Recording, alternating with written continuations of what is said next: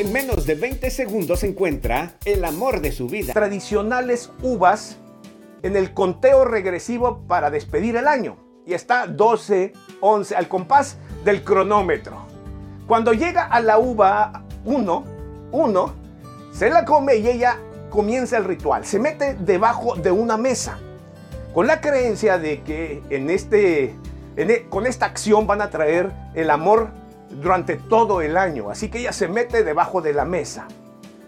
Tras unos segundos, un chico a la distancia, en ese salón, en ese restaurante, que ve que ella hace eso, se acerca inmediatamente para ver si le sucede algo o le ha sucedido algo. En efecto, se acerca y le pregunta y le dices si está bien, le pregunta si está bien. Ella sale y ahí ocurre el flechazo, donde ella dice, fueron menos de 20 Continuará. segundos. Y en